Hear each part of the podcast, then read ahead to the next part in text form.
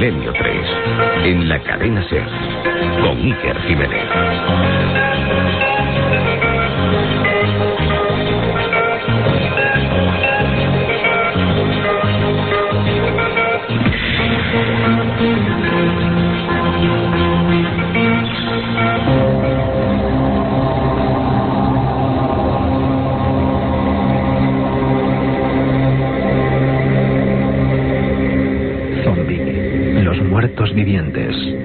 Personajes del terror que el cine ha popularizado y convertido en monigotes de películas de bajo presupuesto. Sin embargo, como casi siempre, la realidad supera cualquier ficción.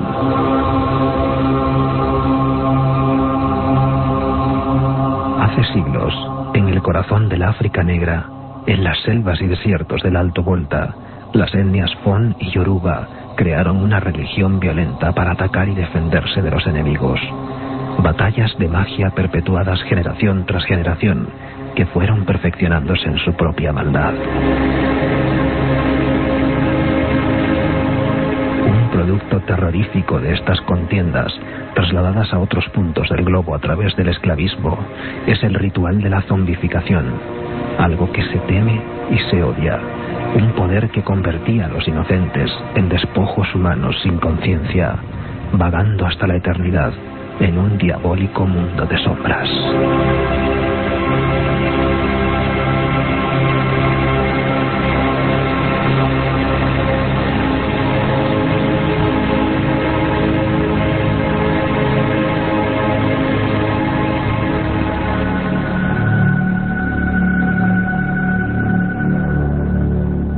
Diez y 32 minutos, buenas noches, aquí comienza Milenio 3. Estamos ya en el estudio 1, en esa penumbra particular y habitual de este programa. Todo un equipo compuesto por Katia Rocha, Carmen Porter, Carlos Barroso, este que os habla, Iker Jiménez, y hoy nuestro lugarteniente particular, Javier Rodríguez, a los mandos técnicos de esta nave de misterio y de palabras. Tengo en mis manos una- un documento, un acta de defunción y unas declaraciones. Las realizaba Clavius Narcís en septiembre de 1980. Era una entrevista realizada por la policía haitiana y decía lo siguiente. Esta declaración dio la vuelta al mundo y sobre todo es pública gracias al trabajo de un profesor de Harvard llamado Watt Davis, que encontró a esta persona. En 1980, Clavius Narcís decía lo siguiente. Esta es mi tumba. Aquí me enterraron. Cuando fallecí, me metieron aquí. Yo morí el 3 de mayo de 1962 y fui enterrado al día siguiente. Me metieron aquí debajo y estuve más de dos días sepultado. Después vinieron a buscarme. Me llamaron. Oí que decían, levántate. Y salí contestando a los que me llamaban. Después me tuvieron trabajando dos años y nueve meses en una plantación. Clavius Narcís, según la ciencia médica, podía ser el único caso de zombificación. Esa especie de mito que el cine ha desvirtuado un poco con personajes grotescos, pero que en algunos países parece que existe, que a día de hoy, en el siglo XXI, en el tiempo de los trenes de alta velocidad, de la informática, de Internet, de los satélites, sigue habiendo personas que creen que les pueden robar el alma. Sigue habiendo brujos capaces, con el llamado polvo zombie, de crear catalepsia en algunas personas y luego desenterrarlos para trabajar como esclavos. Un mundo de tinieblas que a veces la ficción ha maltratado. Pero hoy, con reporteros y periodistas españoles que estuvieron entre esas gentes durante años trabajando, vamos a intentar arrojar luz sobre este pequeño universo de tinieblas. Y es un placer para mí saludar a un amigo, presidente de la Asociación Geográfica Antropológica Española, productor de documentales de televisión española y corresponsal de guerra. Ha estado en más de 100 lugares remotos y extraños del planeta, guerras, batallas y también a veces la batalla de lo misterioso que últimamente le ha atrapado. Juanjo Revenga, buenas noches y bienvenido a Milenio 3. Hola Iker, buenas noches. Eh, aquí estamos a intentar, como tú bien has dicho, dar un poco de luz al fenómeno zombie y todo lo que oculta, realidades, mentiras, pero que ahí está, que existe. Hay una cosa, Juanjo, importante, eh, que seguro que toda la magnífica audiencia de este programa quiere saber desde ya. ¿Producto de la fantasía, producto de la incultura o profunda realidad que en algunos países del planeta ocurre? Eh, claramente se puede decir que esto existe. Es un fenómeno religioso que a través del vudú, eh, una parte que trajeron los Fon, los Yoruba, llevaron al Caribe, donde se, se creó el fenómeno más fuerte de vudú, y ahí nació el zombie. Nació el zombie, que es una palabra que quiere decir en congoleño diablo, directamente, ¿no? Esto se trata de quitarle la voluntad a una persona a través pues, de hechizos, conjuros, eh, los polvos, famosos polvos zombie o pudre, como les llaman ellos, ¿no? Es hacerlos a base de huesos de muerto, el veneno del pez globo, la tetrodonticina, el veneno más potente que existe. 500 veces más potente que el cianuro y 60.000 más potente que la cocaína, según los últimos estudios. Exactamente, es algo que puede dejar a una persona eh, simplemente con soplárselo o que camine sobre ellos, ¿eh? no hace falta más. Puede dejar a una persona con dos pulsaciones por minuto, y con lo cual no necesita oxígeno. Al no necesitar oxígeno puedes meterlo en un ataúd y estar viviendo una semana ahí dentro. A mí me gustaría preguntarte una cosa, Juanjo, además en este ambiente que ahora tenemos y que seguro que se está trasladando a muchos lugares de, España y del mundo. Sabéis que hay una dirección donde nos podéis escribir todo tipo de sugerencias, de peticiones, de críticas, de alabanzas, lo que os dé a la, la gana. Milenio 3 con número arroba cadenaser.com. Milenio 3 arroba cadenaser.com. Juanjo, a mí me estaban dando ganas de hacerte una pregunta, quizá un poco personal. A ti, en tus reportajes para televisión española, te han llegado a soplar ese polvo zombie, ¿verdad? Hemos tenido experiencias de todo tipo. Una de ellas me ocurrió pues un- en un viaje que me, me- quizás me metí demasiado ya en su mundo. Eh, aparte el equipo, aparte todo, y estuve viajando por las montañas haitianas en la búsqueda de una respuesta, ¿no? De, de la realidad. El mundo cambia completamente. Allí esas gentes que, que habitan, pues bueno, no han tenido tratos, pues jamás con el hombre blanco, ¿no? Aparte de los esclavos. Y bien, cada vez que llegas a un pueblo, te miran, hay problemas, estás solo. Hasta en un lugar que se me acercó un señor, un hombre mayor, con el pelo blanco, un gran sombrero de paja, un bastón lleno con formas ofídicas, se sentó frente a mí y me dijo, ¿tú qué buscas? Aquí nadie viene por nada. Viendo que claramente aquí se sabe lo que hay, yo le dije, mire, yo estoy buscando la realidad del, del zombie, del poder del bocor, del brujo. Estoy buscando si esto existe o si no puede existir en esta cultura. Simplemente me dijo, espérate, esta noche vendré a buscarte. Y esa noche ocurrió algo, ¿verdad, Juanjo? Algo bastante fuerte e inolvidable. Vamos a escucharlo muy atentamente. La otra realidad. Milenio 3. En la cadena Ser.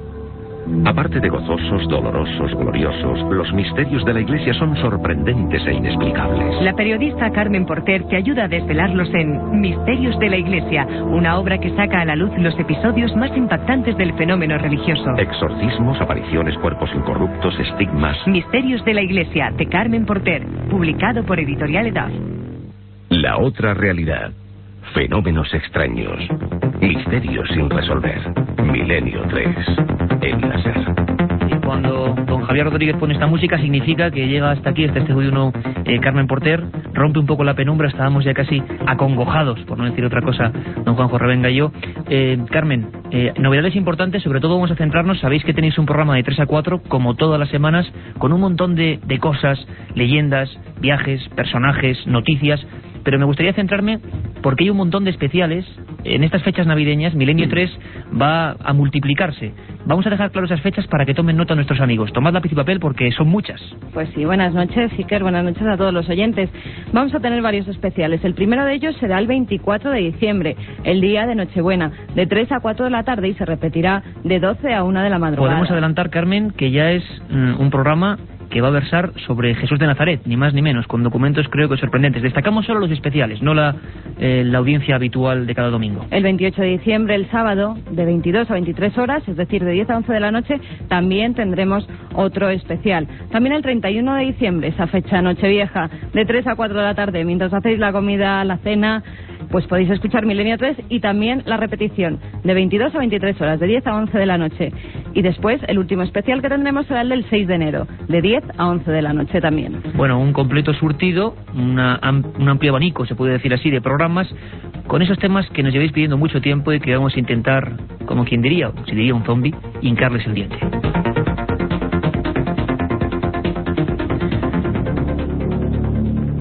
Juanjo Revenga, vamos a escuchar un sonido muy especial, quizá desagradable para muchos oyentes, siempre perteneciente a la realidad de estos temas, en este caso algo entre el misterio y la pura antropología. Tú has pasado todo tipo de peripecias grabando durante años en estos países. En este caso nos vamos directamente con la magia de la radio hasta Haití. Y allí escuchamos unos sonidos, como decimos, fuertes, tremendos, rotundos. Vamos a escuchar, Juanjo.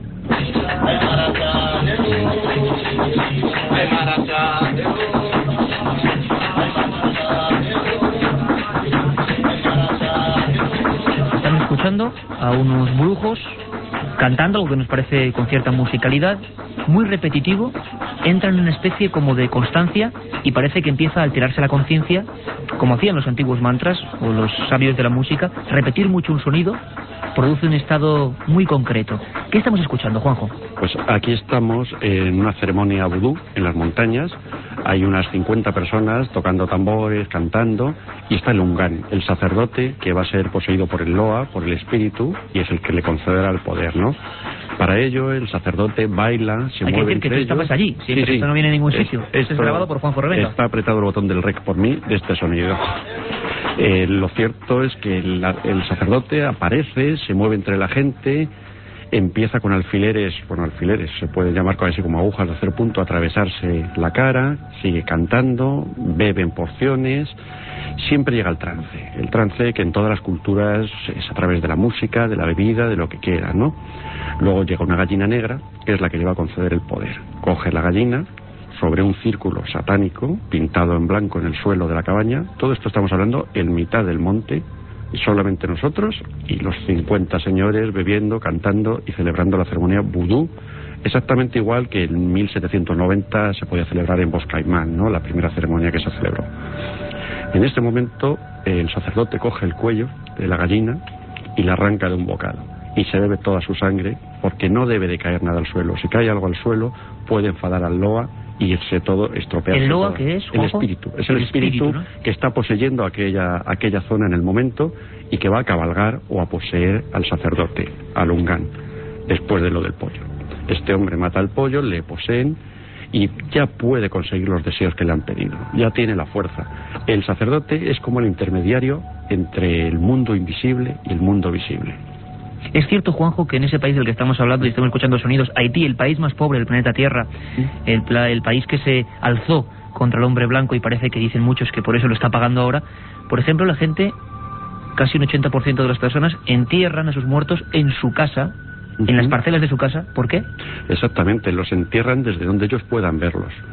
Entierran al familiar para que si viene a buscarle el bocor o viene el brujo a levantarle por la noche y llevársele ya convertido en zombie, ellos puedan verlo y puedan salvarle.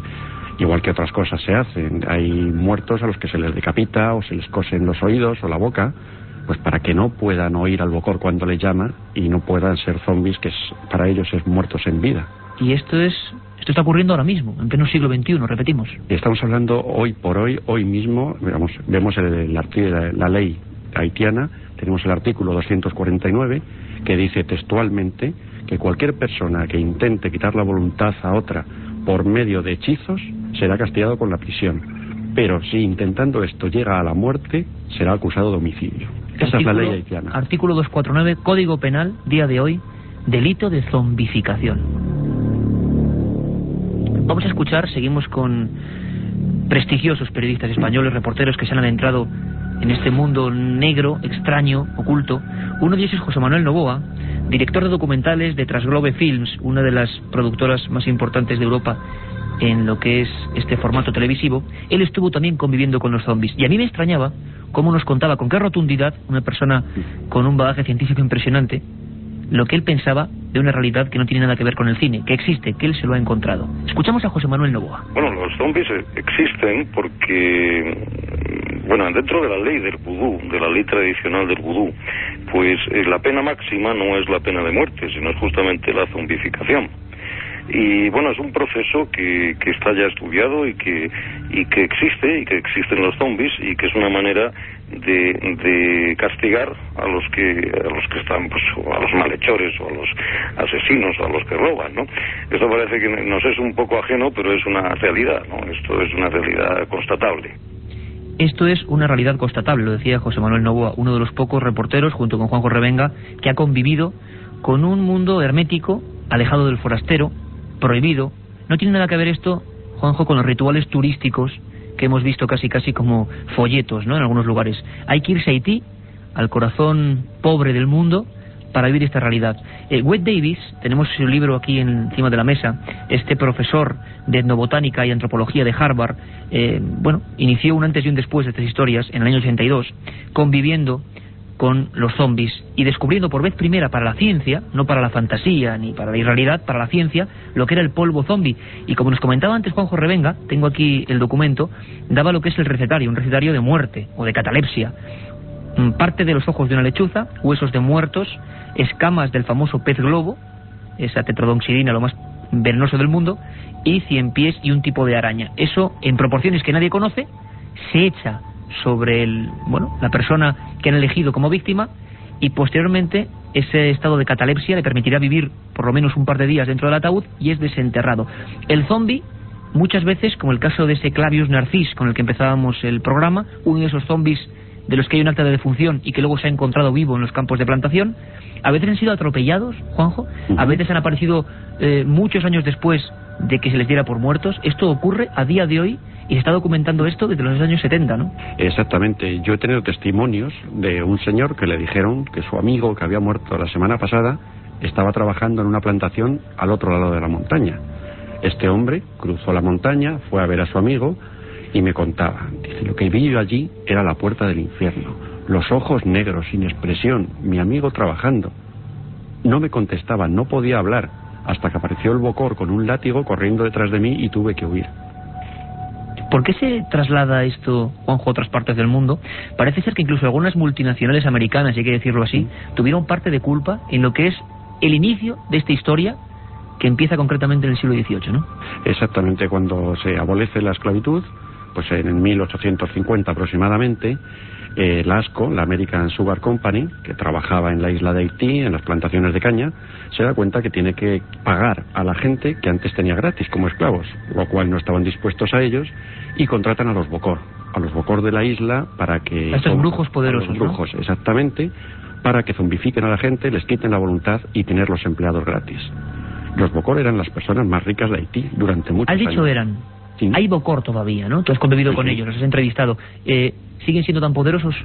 Siguen siendo muy poderosos, aparte del poder real que tienen, el miedo que existe hacia ellos. Existe un miedo terrible de toda la población hacia un Bocor.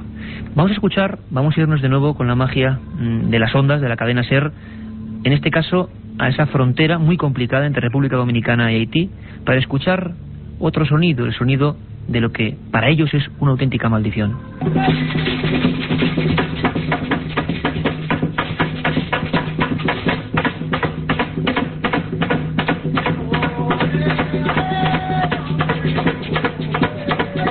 Documentos grabados por Juanjo Revenga para televisión española que han sido emitidos en alguna ocasión en, la primera cadena y que le hicieron casi perder la vida en varias ocasiones por entrometerse. Lo conseguiste. Pudiste mm, permanecer dentro de sus rituales. Pero ¿qué es esto exactamente? ¿Qué diferencia hay, por ejemplo, con lo que escuchábamos antes, Juanjo? Aquí estamos en otro ritual vudú en el que una mujer que vive en Estados Unidos está atacada por un hombre. Tiene muchos problemas con un hombre en Estados Unidos. Entonces su hermano es Bocor. El hermano en esta ceremonia está lanzando una maldición hacia la persona que está molestando. Esta persona va a desaparecer del mundo y de la vida de la hermana. Puede parecer que, bueno, pues es un ritual ancestral, lo creen y no tiene ningún poder. Yo con esta mujer hablé, pues tiempo más tarde, le envié unas fotos de la ceremonia, me contestó con un email, simplemente me decía, soy feliz, no tengo nadie a mi lado. Es decir, que estos brujos, podría ser posible o probable que algunos de ellos estén llegando ya, por ejemplo, se han hecho reportajes alertando de que algunos de los verdaderos Bocor están dejando Haití y están viniendo a Europa para trabajar. Sí, sí, exacto, eso es clarísimo. Vamos, eh, en Estados Unidos están hace mucho tiempo, en Nueva Orleans, por ejemplo, hay ahora mismo una cultura vudú, en muchos casos más fuerte que la haitiana, y están moviéndose, son sectas, pues como pueden ser eh, con mucho dinero, ese tipo de gente es la que se está metiendo ahora en este tipo de sectas y con este tipo de bocor. Watt Davis, ese profesor de Harvard, en ese magnífico libro hablaba de por lo menos 25 casos concretos de gente enterrada y desenterrada, encontrada como esclavos sin conciencia, con el sistema neuronal destrozado, pensando ellos mismos que están en un mundo de tinieblas. Hay que pensar que no estamos hablando de España, de Europa, de América, estamos hablando de un lugar donde la creencia desde que se es niño es total. Ese zombie, en un estado gravísimo eh, a nivel neurológico, es despertado, ve a un hombre con caretas en plena noche, se lo lleva a esa plantación y parece ser que él cree durante muchos años, hasta que intenta escapar, que está en ese mundo de pesadilla, ese mundo de tinieblas, que es ser atrapado a nivel zombie. ¿Hay alguna forma para acabar con estos seres? Tú decías que en Haití eh, las familias entierran a sus difuntos en casa, les cosen los oídos, les cosen la boca, les decapitan. Se dice incluso que la sal, casi como si fuera una maldición digna de los vampiros o de las leyendas de vampiros, es lo que les hace daño realmente. ¿no? Exactamente. Únicamente puede terminar con un zombie la sal.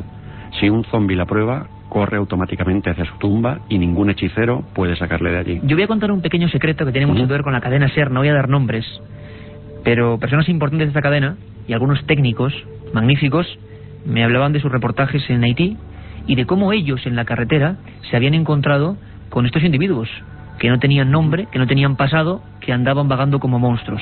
Le preguntamos también a José Manuel Novoa, director de documentales de Trasglobe, si él había visto a los zombies. Y luego te voy a preguntar a ti. Juanjo, escuchamos a Novoa. En Haití, en la zona de Artibonito, que es la zona pues donde donde los Bocó que tú hablas y los Ungán, eh, bueno, son los, los, los, más poderosos en lo, que se, en lo que se refiere a magia, ¿no? Pues sí, en una ocasión eh, estaba haciendo un documental eh, sobre, sobre el vudú, pues sí, tuvimos la ocasión de ver a dos zombies, ¿no? Lo que pasa es que el zombie, pues no es lo que la gente piensa, ¿no? Que es un, un ser un poco de ultratumba, ¿no? Bueno, es un ultratumba porque efectivamente los entierran, pero no es, es una persona que lo que realmente le han hecho es una especie de lobotomía y lo han dejado absolutamente idiotizado y efectivamente pues los tienen después trabajando eh, pues en cultivos o como criados o de cualquier otra manera, ¿no? Esto lo suelen hacer, como te decía, cuando en una comunidad eh, pues hay algún bandido, algún ladrón, algún alguien que, que bueno está haciendo daño a esta comunidad, pues eh, la sociedad secreta de la sociedad secreta que sea de vudú, pues se reúne y nombra un verdugo que es el encargado de soplarle el famoso polvo zombie que, bueno, como tú sabes, pues aparte de muchos componentes mágicos y de, y de difícil, eh, de, de, incierta, de incierta eficacia, pues hay uno que es el, el tetradoxin, que lo, lo, es una sustancia que la extraen del pez globo y que es una sustancia que tiene la, el poder de, de, hacer entrar a la gente en un estado de catalepsia, ¿no? Y entonces efectivamente pues eh, lo entierran y a las horas pues el bocó que es, eh, es, como un sacerdote de vudú, pero que mm, podríamos decir que se dedica a hacer eh, magia negra, o sea, que trabaja con las dos manos, no como Lungam, pues es el que eh, le va a, a, a, a revivir al, al cementerio, lo, lo, desentierran y las horas que ha pasado en este estado de catalepsia, pues lo que hacen es que bajan el metabolismo de tal manera, pues que las células eh, cerebrales, las neuronas, pues, pues la mitad de las neuronas se le, se le destruyen y se queda pues un poco, eh, por decirlo de alguna manera, idiotizado, ¿no? La otra realidad. Milenio 3. En la cadena Ser. Primer día, llegada al hotel y alojamiento. Segundo día, ruinas de Petra y pistas de Nazca. Tercero, Sábana Santa de Turín, pirámides de Egipto. Ninguna agencia te ofrece un viaje como este, lleno de misterio y aventuras. Solo Iker Jiménez te lleva a las fronteras de lo imposible. Un viaje de 150.000 kilómetros que recorre el lado más enigmático y sorprendente de la historia. Fronteras de lo imposible, de Iker Jiménez, publicado por Editorial Edad. La otra realidad. Fenómenos extraños. Misterios sin resolver. Milenio 3. Don José Manuel Novoa, que nos contaba mmm, de una forma, lo hablábamos aquí, rotunda, directa, sin ambajes, sin posibilidad de ficcionizar, se puede decir el palabra, sobre su experiencia viendo a dos supuestos zombies. Aquí siempre en Milenio 3 sabéis que no decimos ni que sí ni que no. Traemos a los verdaderos especialistas. Hay mucha gente hablando de estos temas que da la impresión de que son cuando menos locos de atar. Es muy diferente tratarlo con periodistas, reporteros, trabajadores del mundo del documental científico que, bueno, casi por un enamoramiento con el misterio se han dedicado a meterse en este mundo. Personas que, en muchos casos, como Juanjo Revenga o José Manuel Novoa, no creían en nada de esto, pero lo han visto con sus propios ojos. Vamos a escuchar otro sonido que nos has traído. En este caso viajamos hasta África. Porque, una cosa, Juanjo, eh, de Haití se pasa a África a través de los esclavos, ¿no? Eh, no, fue al revés. De África nació y se fue a Haití, Ajá. exactamente. Nació en Benin, el actual Benin, y en Nigeria. Es donde nacieron O sea los que, primeros. sin embargo, parece ser que en África es más suave. Que en Haití se ha convertido en algo maligno y de verdad, dicen ellos, demoníaco, ¿no? Exacto, es que en África es más inocente. El negro africano es un hombre inocente, pero sin embargo, cuando le traspasamos al Caribe, ya es el negro dolido, le han hecho daño, le han separado de su familia y lo único que busca es venganza. Vamos a escuchar este sonido, nos lo pone Javier Rodríguez.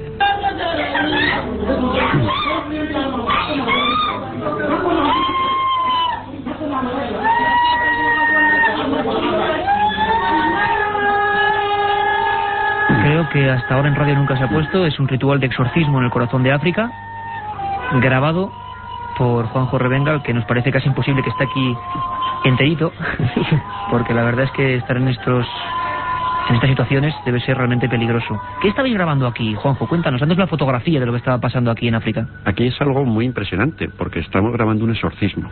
Un exorcismo de una mujer de unos 30 kilos, que tenía, estaba poseída por el demonio, y entre cuatro hombres fuertes... Que tenía ella la creencia de que estaba poseída, Sí, claro. Ajá. La había llevado el marido porque decía que estaba poseída la mujer, por cómo actuaba.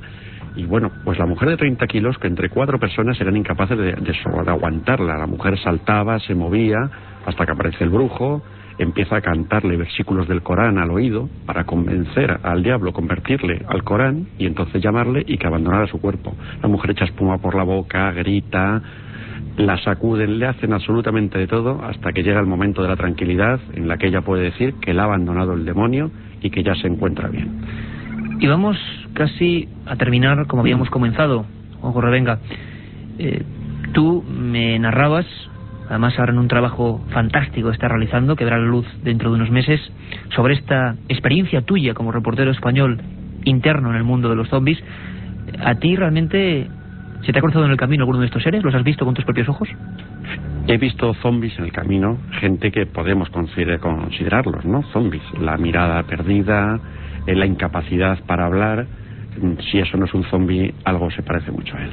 Trabajando en las plantaciones de Sosbocor, precisamente. Trabajando en plantaciones vigilados por un señor con un látigo, que antes lo que era el capataz es el Bocor actualmente. Es cierto que en Haití, a día de hoy, año 2002, ha habido un edicto hace poco para que las gentes procuren no enterrar boca abajo a sus muertos sin ataúd. Y estos lo hacían porque decían que si venía el brujo, el zombie realmente se convertiría en zombie, pero iría andando hacia abajo, hacia la tierra. ¿Es posible que pase esto en el año 2002? Eh, posible, eh, totalmente, vamos. Eso es cierto que se les entierra boca abajo, pues si le llama, oye las voces del Bocor, empezará a escarbar hacia abajo, no hacia arriba, con lo cual nunca le podrá poseer el Bocor. Y a ti, si no recuerdo mal, hace unos años, en este primer reportaje que tú haces, que emitió Televisión Española, un brujo, un bocor, estos seres que nos parecen casi algo medio divino o demoníaco, porque parece que tienen la facultad de hacer esas recetas que nadie conoce, proporciones que nadie conoce. Nadie sabe tampoco cuál es el antídoto para desenterrar a una de estas personas zombie, o supuestamente zombie, y volver a que se reactive su pulsación eh, de corazón y su actividad y su riego cerebral. A ti te soplan el polvo zombie. ¿Puedes contarnos qué ocurrió? Exactamente, en lo que comentábamos antes, yo estaba con el señor este de las barbas blancas que quedó conmigo en venir a buscarme una noche en las montañas haitianas, en montañas donde no circula nadie, ni turismos, ni blanco, ni nadie, no circula gente por allí. Fuimos a Lunfor, al templo de este señor. Una vez en el templo me presenta al brujo, un brujo, un hombre fuerte, con el torso descubierto, me empieza a comentar las cosas, lo que, lo que es su trabajo. Y ya directamente entro y le digo, mire, yo lo que quiero ver es el polvo zombie. Y te lo echaron. ¿Y qué ocurrió, Juanjo? No tenemos tiempo. Simplemente me lo sopló en la cara cuando le pregunté de qué estaba hecho aquello y yo tardé dos días en despertarme, que aparecí en una cabaña durmiendo. No sabías nada de lo que había pasado en esos dos días. Nada. No sé lo que había pasado, tampoco quise averiguar y me marché de aquel pueblo sin más. y casi mejor no saberlo. La experiencia de Juanjo Revenga, de José Manuel Novoa, hoy en Milenio 3 hemos intentado caminar en un mundo prohibido y tabú, el mundo de los zombies. Nos vemos dentro de poquito, en Nochebuena,